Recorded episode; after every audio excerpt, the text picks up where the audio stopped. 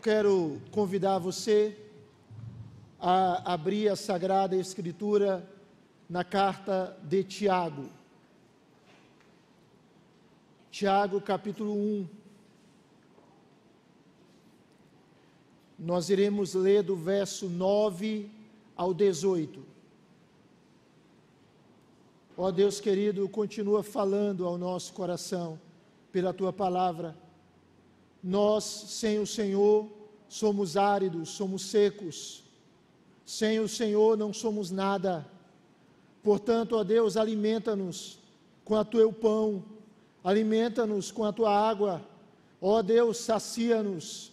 Ó Deus, instrui-nos com a tua verdade e continua a abençoar o teu povo pois nós pedimos em nome de Jesus. Amém. Amém. Queridos, o nosso Deus, ele é especialista em transformar choro em alegria,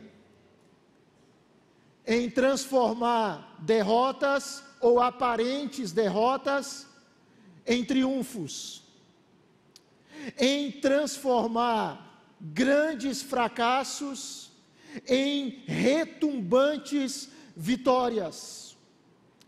O Deus em quem nós cremos, meus amados irmãos, Ele é capaz e Ele é poderoso para transformar tribulações em vitória. Você pode dizer amém? amém?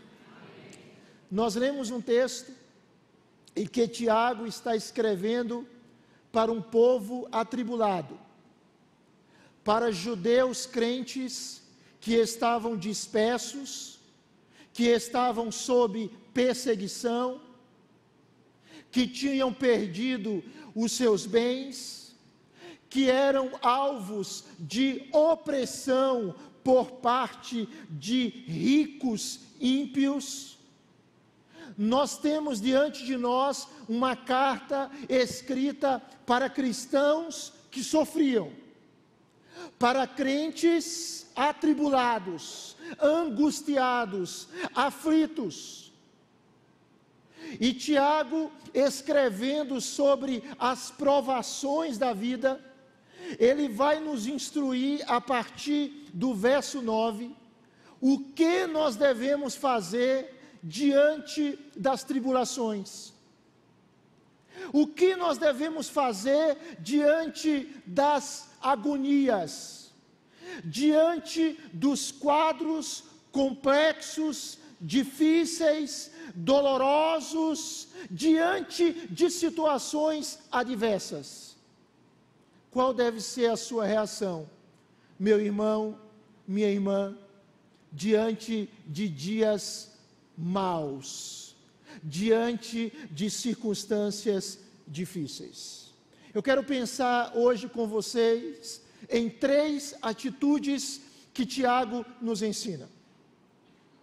Três princípios simples, claros, que Tiago nos mostra sobre o que devemos fazer quando coisas aos nossos olhos ruins nos acontecem, nos acometem. Em primeiro lugar, Tiago nos ensina que diante das tribulações da vida, nós devemos nos alegrar pelas riquezas espirituais.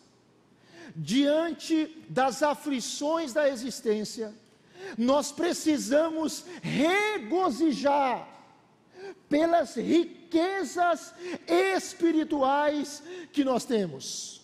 Note bem, o Senhor Jesus, através do seu servo, ele vai nos mostrar aqui que quando nós somos provados, nós precisamos nos alegrar, porque nós temos riquezas que nada nem ninguém podem nos tirar. Perceba o texto, Tiago ele vai aplicar o princípio da sabedoria que ele exortou anteriormente os crentes a buscar da parte de Deus.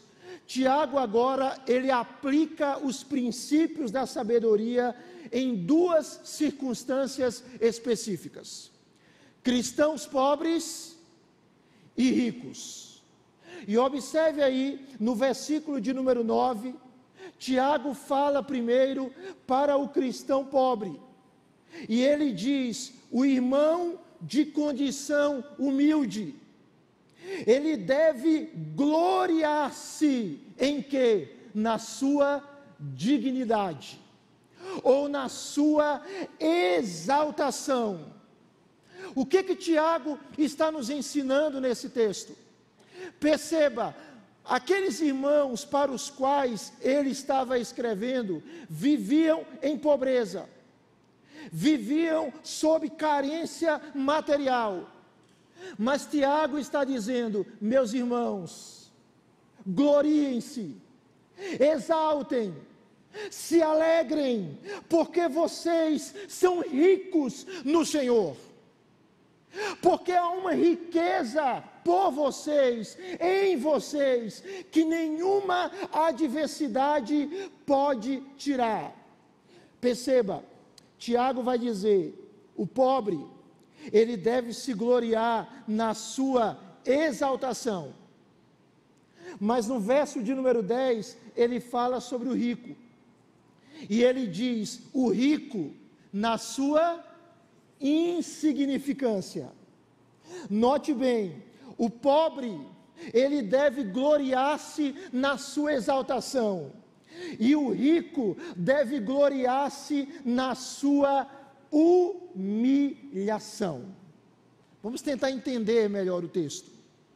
O pobre, ele precisa se gloriar pelo que ele tem permanente no céu. É isso que Tiago está nos ensinando. Essa palavra dignidade, ela significa exaltação, elevação a uma posição de honra e de glória. Ou seja, Tiago está dizendo: irmãos pobres, irmãos que não são ricos, se alegrem pela condição espiritual de vocês vocês são filhos do Altíssimo. Vocês são herdeiros do reino. Vocês fazem parte do povo mais rico do mundo. Às vezes, pessoas podem se ressentir, porque não têm, às vezes, a casa dos sonhos, o carro dos sonhos, a viagem dos sonhos, o dinheiro na conta bancária, o celular dos sonhos. Às vezes cristãos, eles podem simplesmente ter o seu coração ressentido, porque eles não conseguem possuir materialmente tudo o que eles projetam ou anseiam. Mas Tiago diz, irmãos, se alegrem, porque vocês são mais que bilionários, porque vocês são mais do que trilionários, porque vocês têm uma riqueza que ninguém poderá lhes roubar. Porque vocês são filhos do dono do ouro e da prata. É isso que Tiago está nos ensinando. Você é rico, meu irmão. Você é rico, minha irmã. Mesmo que você não seja rico materialmente, você é rico, porque você é filho do Criador e do dono dos céus e da terra e de tudo o que existe. Você pode dizer amém? Mas Tiago, ele fala para o rico também. Há uma discussão aqui entre os teólogos se ele está falando para o rico crente ou para o rico descrente. E os estudiosos não conseguem, de maneira harmônica, fechar a questão. Se Tiago está falando para o rico descrente, ele está usando uma ironia. Ele está dizendo: rico, você que é cheio de dinheiro, mas é ímpio, você que é cheio de recursos, mas não teme a Deus, se glorie, se glorie na sua humilhação, se glorie na sua insignificância, se glorie na sua pobreza, se glorie na sua fraqueza. Mas se Tiago está falando aqui para o rico crente, ele está dizendo o seguinte: rico crente, irmão, servo do Senhor, que Deus abençoou com posses, louvado seja Deus por isso. Que Deus concedeu propriedades, louvado seja Deus por isso, se glorie, mas não se glorie na sua riqueza, não se glorie nos seus bens, não fique exaltado porque você tem recursos, se glorie na sua insignificância. Ou seja, o cristão rico, ele deve se gloriar em meio às tribulações, porque as tribulações o humilham. Porque as tribulações o colocam no seu devido lugar porque as angústias da vida, as dores da existência, nos fazem perceber que somos mortais, que somos limitados, que somos fracos, mas podemos nos alegrar. Nos alegrar, porque a nossa verdadeira riqueza, irmãos, não é essa a nossa verdadeira riqueza, irmãos, não está aqui. Por mais que Deus possa abençoar irmãos e irmãs materialmente, louvado seja Deus, mas Tiago está dizendo que a nossa verdadeira riqueza não é a riqueza desse mundo, mas é ser rico da graça de Deus. É isso que Tiago está mostrando. Um comentarista chamado Robertson ele diz que a cruz de Cristo, ela eleva o pobre e ela abate o que é exaltado. A cruz de Cristo, ela nivela os homens, ricos e pobres, abastados e necessitados, crentes estão no mesmo nível diante de Deus. E devem se alegrar, porque são ricos espiritualmente. Perceba, o texto está dizendo que as provações, elas nos fazem depender de Deus. Elas nos mostram que dinheiro não compra tudo. Elas nos revelam que nossa posição social não resolve todos os nossos problemas. Mas nós podemos nos alegrar, porque mesmo em meio às tribulações, nós estamos identificados com Cristo. Note bem, o texto está nos ensinando a termos a seguinte atitude: diante da provação, o pobre diz: Eu sou rico no Senhor. Diante da provação, o rico crente diz: Como eu sou vulnerável, como eu sou necessitado, mas eu dependo do Senhor. É isso que o texto está nos ensinando. Caminhe um pouco mais comigo. No verso de número 10, Tiago oferece uma comparação. E ele diz que o rico é como a flor do campo, ou a flor da erva, ou seja, ele é frágil. A sua glória é passageira e diante disso, qual deve ser a atitude dele? Do rico, mas também do pobre. Ele deve se humilhar diante de Deus. Porque só em Deus, irmãos, nós temos uma riqueza que não perece. Só em Deus nós temos uma riqueza que não acaba. Você já conheceu gente que já foi tão bem de vida, ou a bem de vida no sentido financeiramente, ou a família foi tão próspera e de repente aquela riqueza se acabou. Aquela riqueza foi embora. Isso mostra a nossa vulnerabilidade. Pessoas que quebraram durante essa terrível pandemia pessoas que precisaram fechar os seus empreendimentos, é a transitoriedade da vida. É a transitoriedade da vida. Olha aí no verso de número 11, Tiago, então, ele continua a sua explanação e ele diz que o sol se levanta com o seu calor ardente. E o que que acontece? Ele comparou o rico ímpio a uma flor de Eva. Tiago diz: o sol se levanta com seu calor, a planta seca, a sua flor cai, a formosura do seu aspecto desaparece.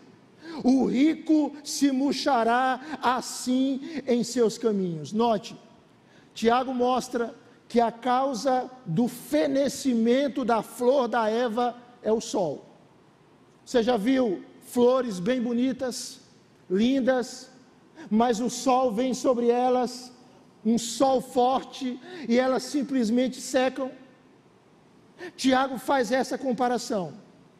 Ele mostra que as flores, por mais formosas que elas sejam, elas secam, elas perdem a sua beleza, elas perdem a sua vitalidade.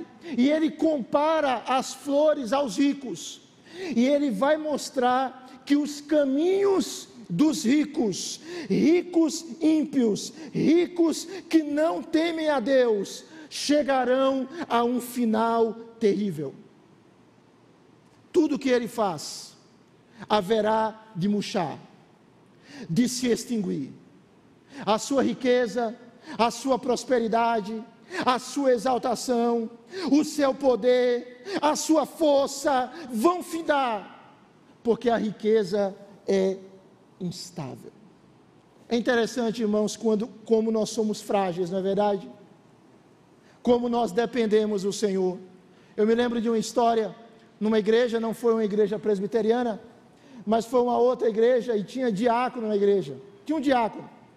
E o pastor ele fez uma pregação mostrando como nós somos fracos. Como nós somos frágeis. E o pastor enfatizou muito na sua exposição que nós somos pó. E ele pregava e dizia: Você é pó e você vai voltar ao pó. E ele continuava a exposição e dizia de maneira enfática: Você é pó e você vai voltar ao pó. E essa foi a ênfase do sermão. A nossa fragilidade, a nossa mortalidade, a nossa fraqueza. Termina o sermão, ele pede um diácono para orar. E o diácono, absorvido com a pregação, ele começou a orar. E ele dizia: Senhor, quero te agradecer por esse sermão que mostra a minha fraqueza e a minha dependência de Ti. Senhor, eu quero te agradecer pela minha vida, porque eu sou pó. Senhor, eu quero agradecer também pela minha esposa, que também é pó. Deus, eu quero orar também pelos meus filhos, os filhos dele eram pequenos, e ele diz: Eu oro pelos meus filhos, agradeço a Deus por eles.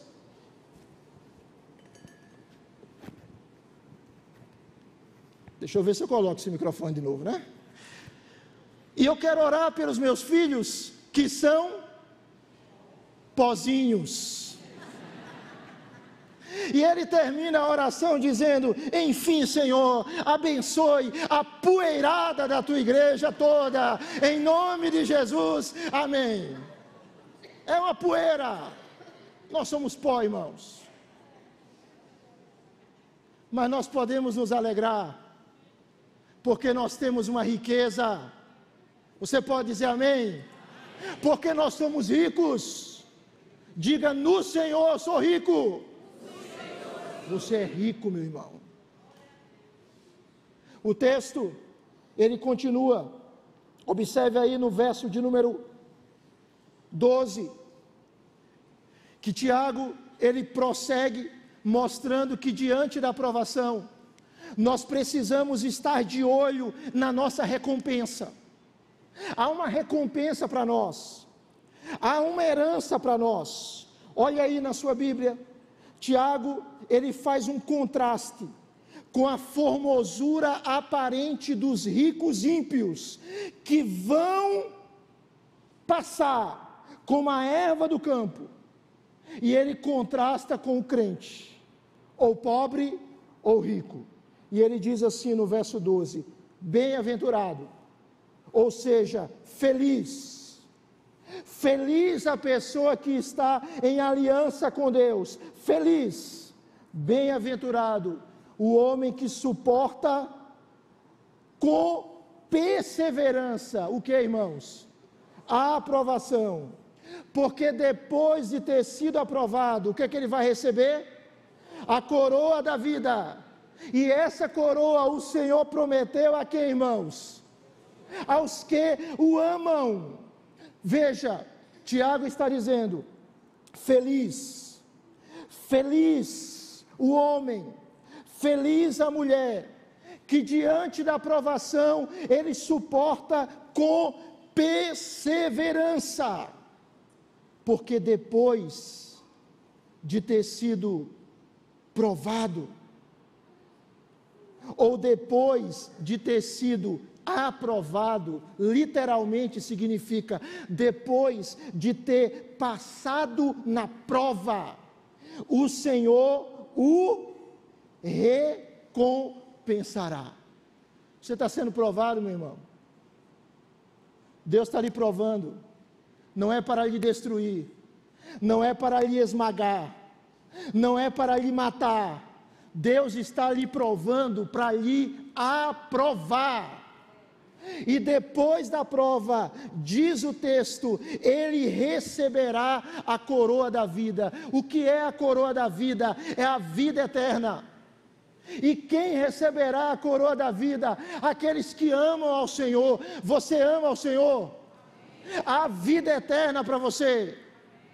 Há uma vida plena para você há uma vida abundante para você, há uma riqueza celestial para você, há uma vida que ninguém poderá lhe tirar. É isso que o texto está nos mostrando. Quando Deus nos prova, é para o nosso bem, então nós somos bem-aventurados. Mas o texto diz que nós devemos suportar a provação como, irmãos? Com perseverança. Não é com murmuração, é com perseverança. É com alegria, porque somos ricos em Cristo. É com oração, é com confiança na graça do Senhor. Como enfrentar as tribulações da vida? Primeiro, se alegre. Se alegre não pela tribulação em si, se alegre não pela dor em si, mas se alegre porque se você está em Cristo, há riquezas espirituais eternas reservadas para você. Você pode dizer amém? Segundo lugar, o texto diz que diante da aprovação, nós precisamos considerar a gravidade do pecado e o julgamento de Deus diante do pecado. Note bem, diante das tribulações da vida, nós precisamos considerar a gravidade do pecado e o julgamento de Deus, do verso 13 ao verso 15.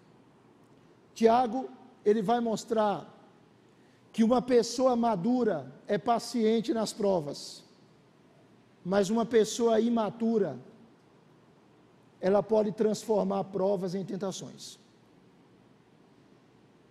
Se a gente não tiver cuidado, irmãos, tribulações exteriores podem se tornar tentações interiores, armadilhas que nos derrubam, e Satanás é especialista em fazer isso. Exemplo: uma pessoa está passando dificuldade financeira, e de repente é uma prova, e Deus quer usar aquilo para que ela amadureça mas ele pode, em meio à prova, ser tentado a usar de meios ilícitos para ter bens, a participar de atividades corrompidas, iníquas, para suprir a sua necessidade ou para ter o que deseja.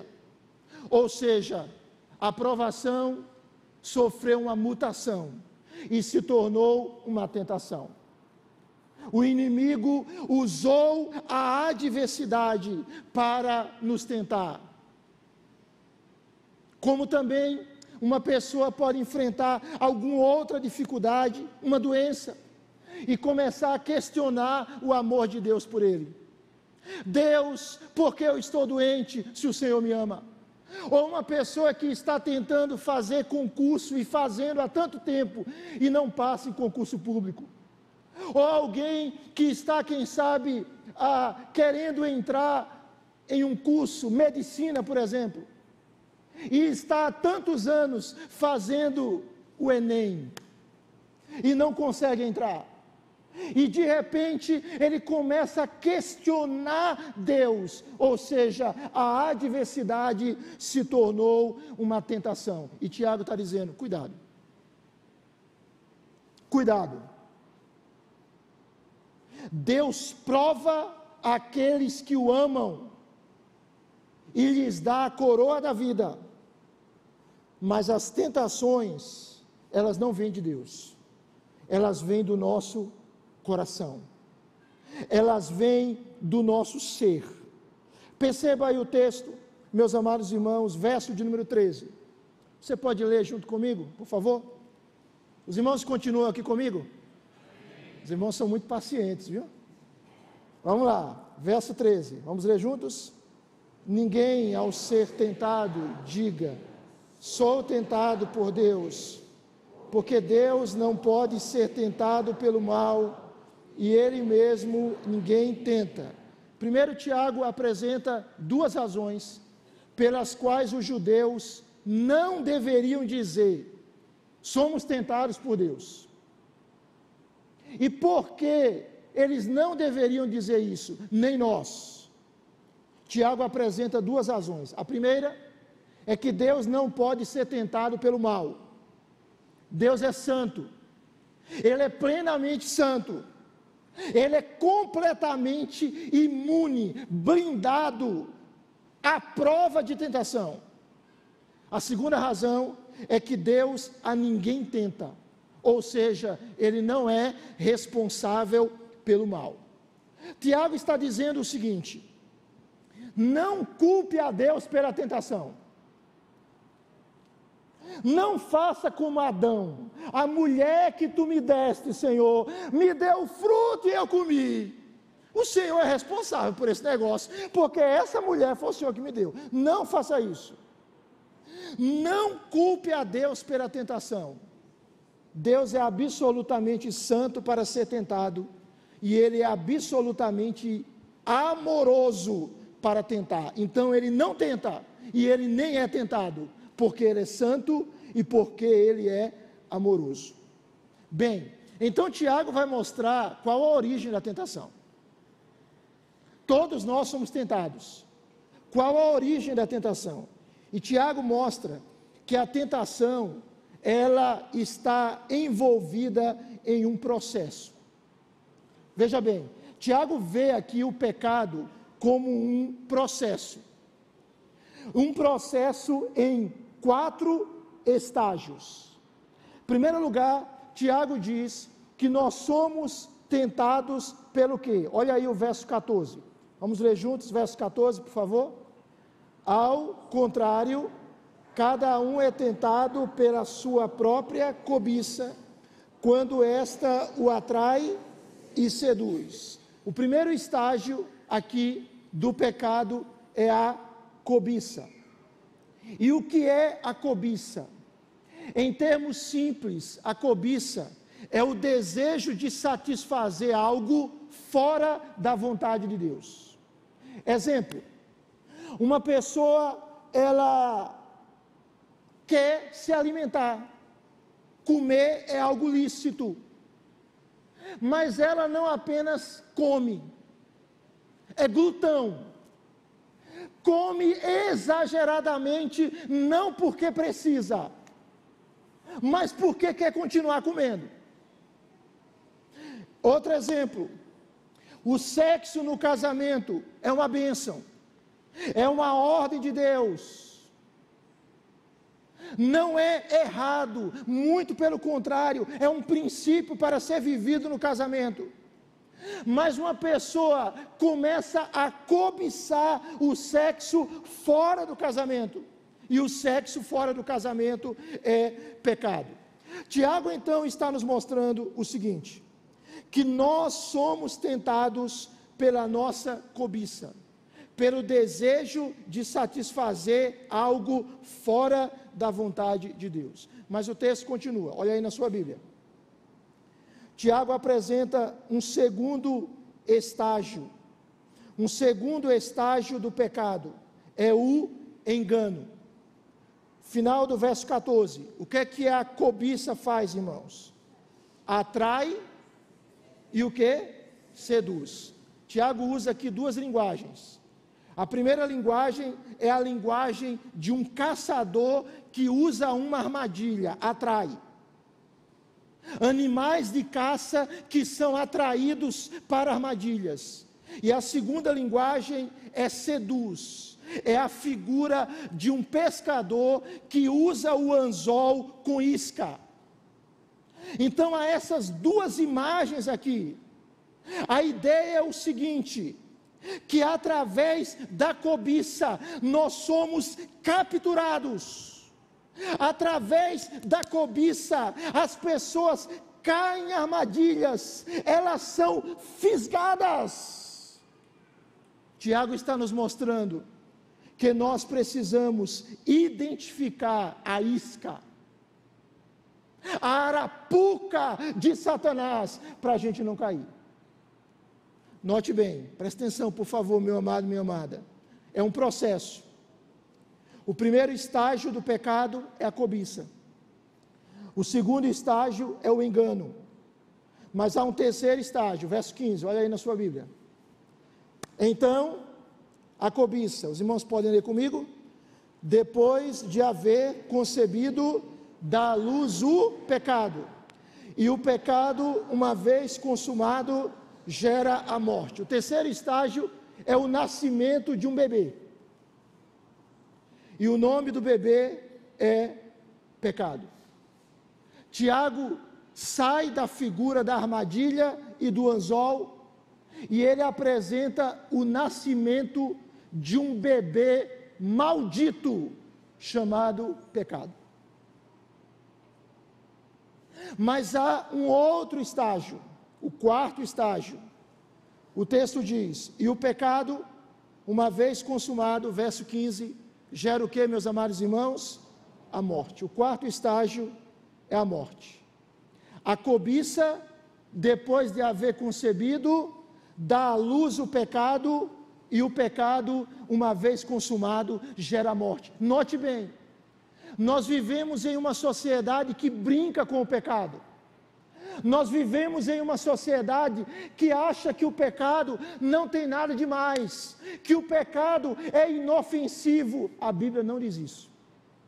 A Bíblia diz que o pecado, ele é letal, ele mata. Aqui nós temos a genealogia do pecado. A cobiça é a mãe do pecado e é a avó da morte. O salário do pecado é a morte. Que coisa terrível.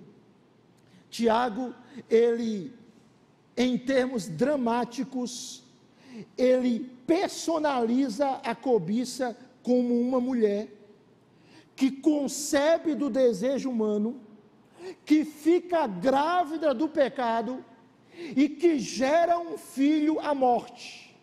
E depois a morte mata o próprio pai. É isso.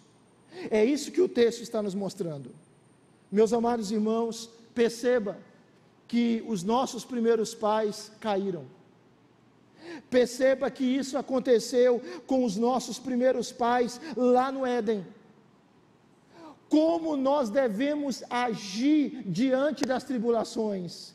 Nós devemos vigiar para não cairmos em pecado. Nós devemos vigiar, meus amados irmãos, para não sermos derrubados por Satanás ou pela nossa própria cobiça. Todos nós somos tentados, não é verdade? Todos nós somos tentados. É pecado ser tentado? Não. Mas é pecado cair na tentação. Martinho Lutero, ele tinha um quadro interessante sobre isso. Ele dizia assim: Você não pode impedir que um pássaro voe sobre a sua cabeça, mas você pode impedir que ele faça ninho em sua cabeça. Você pode impedir que ele faça ninho em sua cabeça.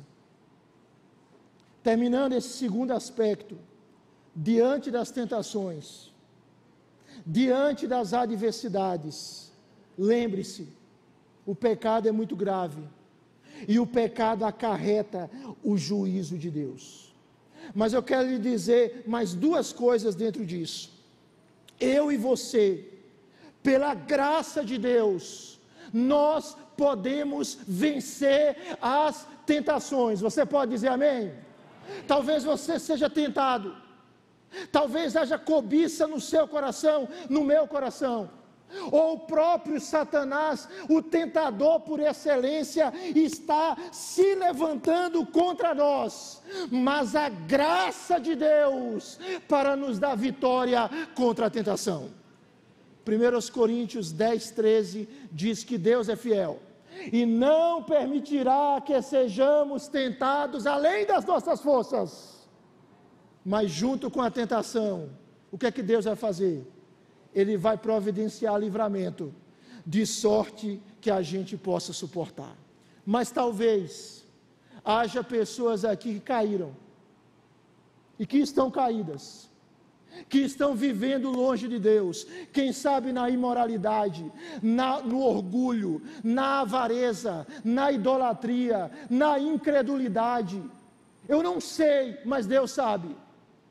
Não importa o quão baixo você tenha caído nas escadas da vida, você não está fora do alcance da graça de Deus.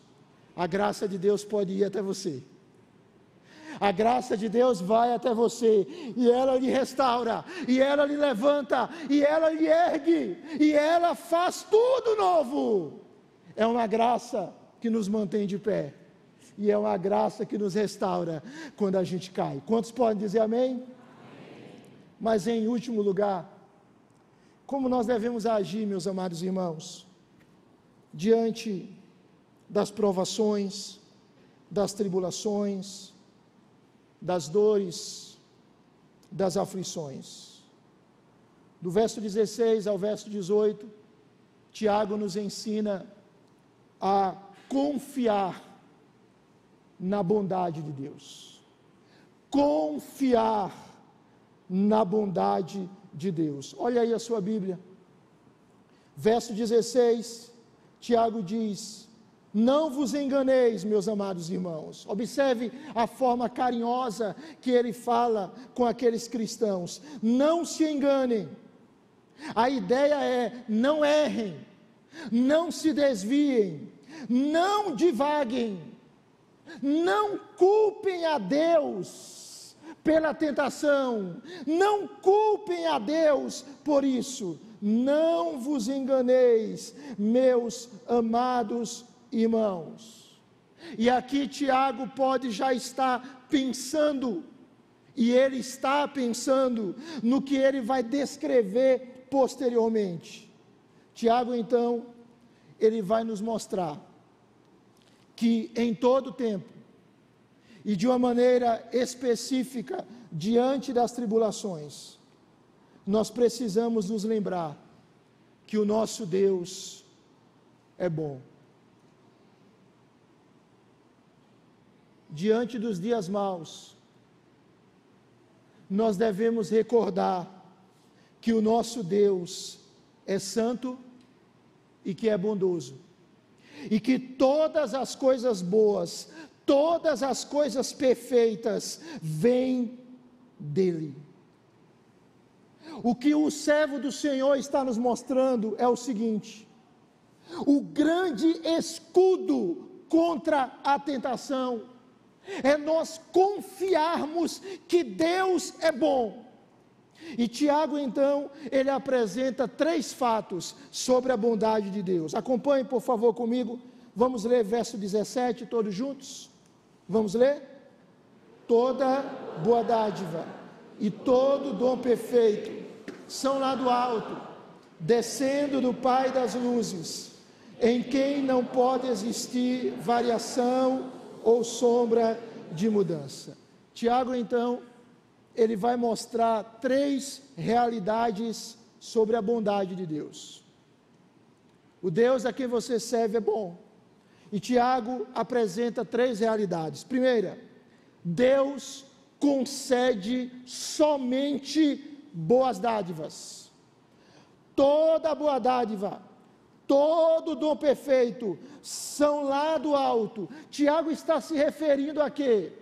Todas as bênçãos materiais, todas as bênçãos espirituais, todas as bênçãos emocionais, toda sorte de bênção vem de Deus. Toda boa dádiva. A expressão aqui, todo dom perfeito, provavelmente é um sinônimo. É para Tiago enfatizar e enriquecer o conceito que ele está apresentando. Olha aí na sua Bíblia. Todo dom perfeito.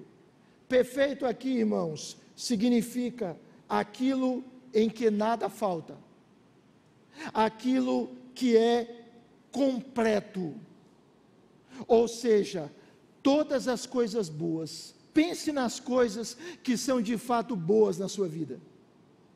Pense nas coisas que são de fato abençoadores na sua existência. São lá do alto. Por que do alto? Porque isso invoca a majestade de Deus, a soberania de Deus. Ele está lá no alto e ele nos abençoa.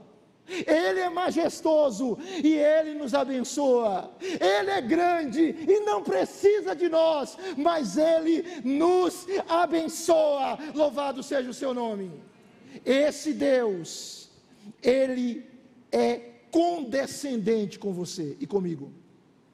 Ele olha para baixo e Ele concede boas dádivas. Mas o texto continua dizendo Toda boa dádiva e todo dom perfeito são lá do alto, descendo. A ideia do texto é que Deus é a fonte de toda a bênção e que Deus nos abençoa constantemente. Os irmãos ainda estão comigo? Estão comigo, irmãos? Ok. Essa expressão aqui descendo, ela é um presente particípio no grego. E o significado dela é o seguinte: continua sempre descendo. Ou seja, o texto está afirmando para a gente o seguinte: Deus nos abençoa e Ele nos abençoa sempre. Sempre. Hoje Ele abençoou você, amanhã Ele vai abençoar você, depois da manhã Ele vai abençoar você, na próxima semana Ele vai abençoar você, no próximo mês Ele vai abençoar você, por toda a eternidade Ele vai abençoar você, porque isso faz parte da natureza dele. É essa a ideia, é que Deus nos dá e Ele nos dá constantemente, continuamente. Irmão, irmã, Deus nunca irá parar de abençoar você. Amém? Nunca. Mesmo nos dias maus, Ele continua te abençoando. Sabe o que aconteceu hoje? Por que, que você está vivo? Porque há um fôlego de vida em você e em mim. Porque, porque nesta manhã, a misericórdia do Senhor se renovou sobre você. Lamentações 3, 22. As misericórdias do Senhor se renovam sobre nós a cada manhã. Elas são a causa de não sermos consumidos. Grande é a fidelidade do Senhor. Nesta manhã, a misericórdia do Senhor se renovou sobre você. E o microfone continua caindo. Matuto é assim, irmãos, não sabe nem colocar microfone direito. Está vendo? Mas em terceiro lugar, olha aí na sua Bíblia, por favor. O texto vai mostrar que esse Deus que nos dá boas dádivas, esse Deus dá constantemente. E esse Deus, ele não muda. Ele não muda. O texto diz que o dom perfeito, a boa dádiva, são lá do alto, descendo do Pai das luzes, em quem não pode existir o que? Variação ou sombra de mudança. Deus não muda. Perceba, o texto apresenta a Deus como o Pai das luzes, ou seja, Ele criou o sol, Ele criou a lua, Ele criou as estrelas, Ele criou os corpos celestes. E o que, que acontece com os corpos celestes? Eles variam eles variam em suas rotas, eles se revolvem em seus eixos, eles projetam sombras que mudam. Deus criou as luzes, as luzes mudam, mas Deus não muda. Ou seja, a sua bondade e o seu propósito em nos abençoar e nos abençoar continuamente, constantemente, durará para sempre. Para sempre, irmãos. Você pode dizer aleluia? Vai durar para sempre, meu irmão. Diante da tribulação, lembre-se: Deus é bom, Deus é bom, Ele tem me abençoado, mesmo na luta, na dor, na prova, Ele me abençoa continuamente, e Ele fará isso para sempre, porque Ele não muda. Ele não é homem para mentir, Ele não é filho do homem para se arrepender. E eu quero terminar. Já falei muito. Veja, Tiago, ele anteriormente usou o nascimento para falar do pecado e da morte. Mas ele chega no verso 18, mostrando como esse Deus é bom, e ele vai falar do nascimento, não para descrever a morte, o e o pecado, ou o pecado e a morte, ele vai falar do nascimento para descrever uma nova vida. Verso de número 18, você pode ler junto comigo, por favor? Vamos ler juntos? Pois segundo o seu querer, ele nos gerou pela palavra da verdade, para que fôssemos como que primícias das suas criaturas. Esse Deus bom, ele fez algo em você você que o ama, você que é crente, e Ele pode fazer algo em você que está longe do Senhor. O que que esse Deus faz? Ele nos dá a sua própria vida, Ele nos gera. O texto diz, segundo o seu querer, significa o seguinte: tendo ele querido, pretendido, determinado, decidido, Deus decidiu lhe dar vida. Você não merecia, eu não merecia, mas Ele decidiu promover em nós um novo nascimento. Há uma vida em você, meu irmão. Essa vida é mais do que biológica. A nossa vida biológica passa. Os nossos anos, eles vão embora mas há uma vida em você que é a vida eterna, é a Zoe, é mais do que bios, a vida biológica, é a vida de Deus. Esse Deus bom, Ele nos regenerou, Ele nos fez novas criaturas, e Ele nos fez isso pela Sua palavra. Segundo o seu querer, Ele nos gerou pelo que, irmãos? Pela palavra da verdade. Qual foi o instrumento que Deus usou para nos dar vida, a Sua palavra, a palavra da verdade, a Escritura sagrada. Veja, Deus nos fez nascer de novo. Você não está morto espiritualmente, você está vivo, vivíssimo, vivo para sempre nele.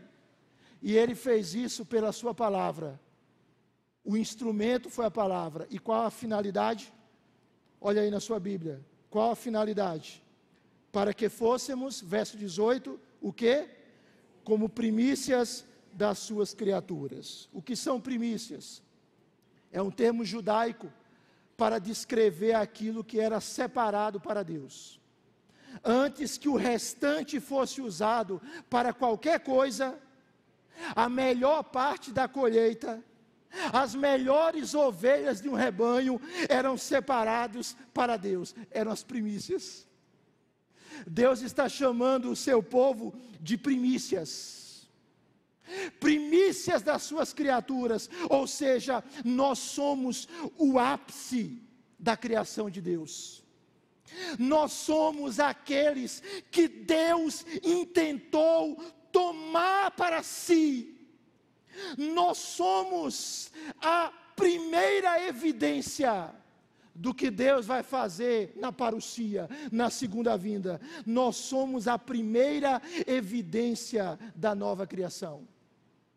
Apocalipse 14, 4 diz assim: Apocalipse 14, 4. São os que foram redimidos dentre os homens, primícias para Deus e para o Cordeiro. Deus é bom, Deus nos abençoa. Deus nos deu nova vida. E porque nós temos a nova vida de Deus, nós podemos, porque Ele já venceu por nós, nós podemos vencer as tentações. Você pode dizer amém? Nós podemos vencer. Diante das tribulações, diante das adversidades, diante das tentações, lembre-se, Deus é bom. E Ele vai continuar sendo bom para todo o sempre. E Ele vai continuar sendo bom para com você. Eu termino citando John Stott. Ele diz assim: Jesus Cristo, o primeiro e o último, aquele que morreu e tornou a viver, conhece nossas provações, controla nosso destino e nos dará, no final da corrida, a coroa da vida. Você pode dizer aleluia? O Deus que controla o nosso destino, o Jesus que morreu, mas ressuscitou, Ele nos dará lá no final da corrida, a coroa da vida. Primeiro a cruz, irmãos. Primeiro a cruz, depois a coroa. Primeiro as lutas, os sofrimentos, depois a glória. Lembre-se, Deus transforma as nossas tribulações em vitória. Vamos nos colocar de pé, por favor.